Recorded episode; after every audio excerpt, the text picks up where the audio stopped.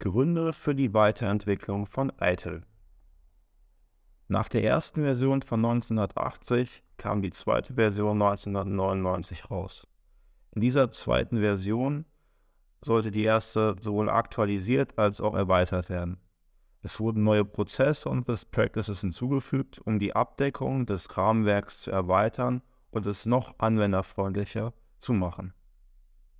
2007 folgte die dritte Version, die veröffentlicht wurde, um das Rahmenwerk für IT Service Management zu festigen und zu erweitern.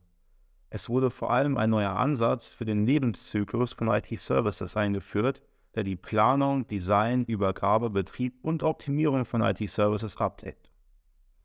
2019 wurde ITIL V4 veröffentlicht. Um ITIL mit der neuesten Entwicklung im IT-Service Management wie zum Beispiel Agilität und DevOps in Einklang zu bringen. Es wurde ein neuer Ansatz für die Steuerung von IT-Services eingeführt, der die vier Dimensionen von Service Management, Organisation, People, Partners und Prozesse abdeckt.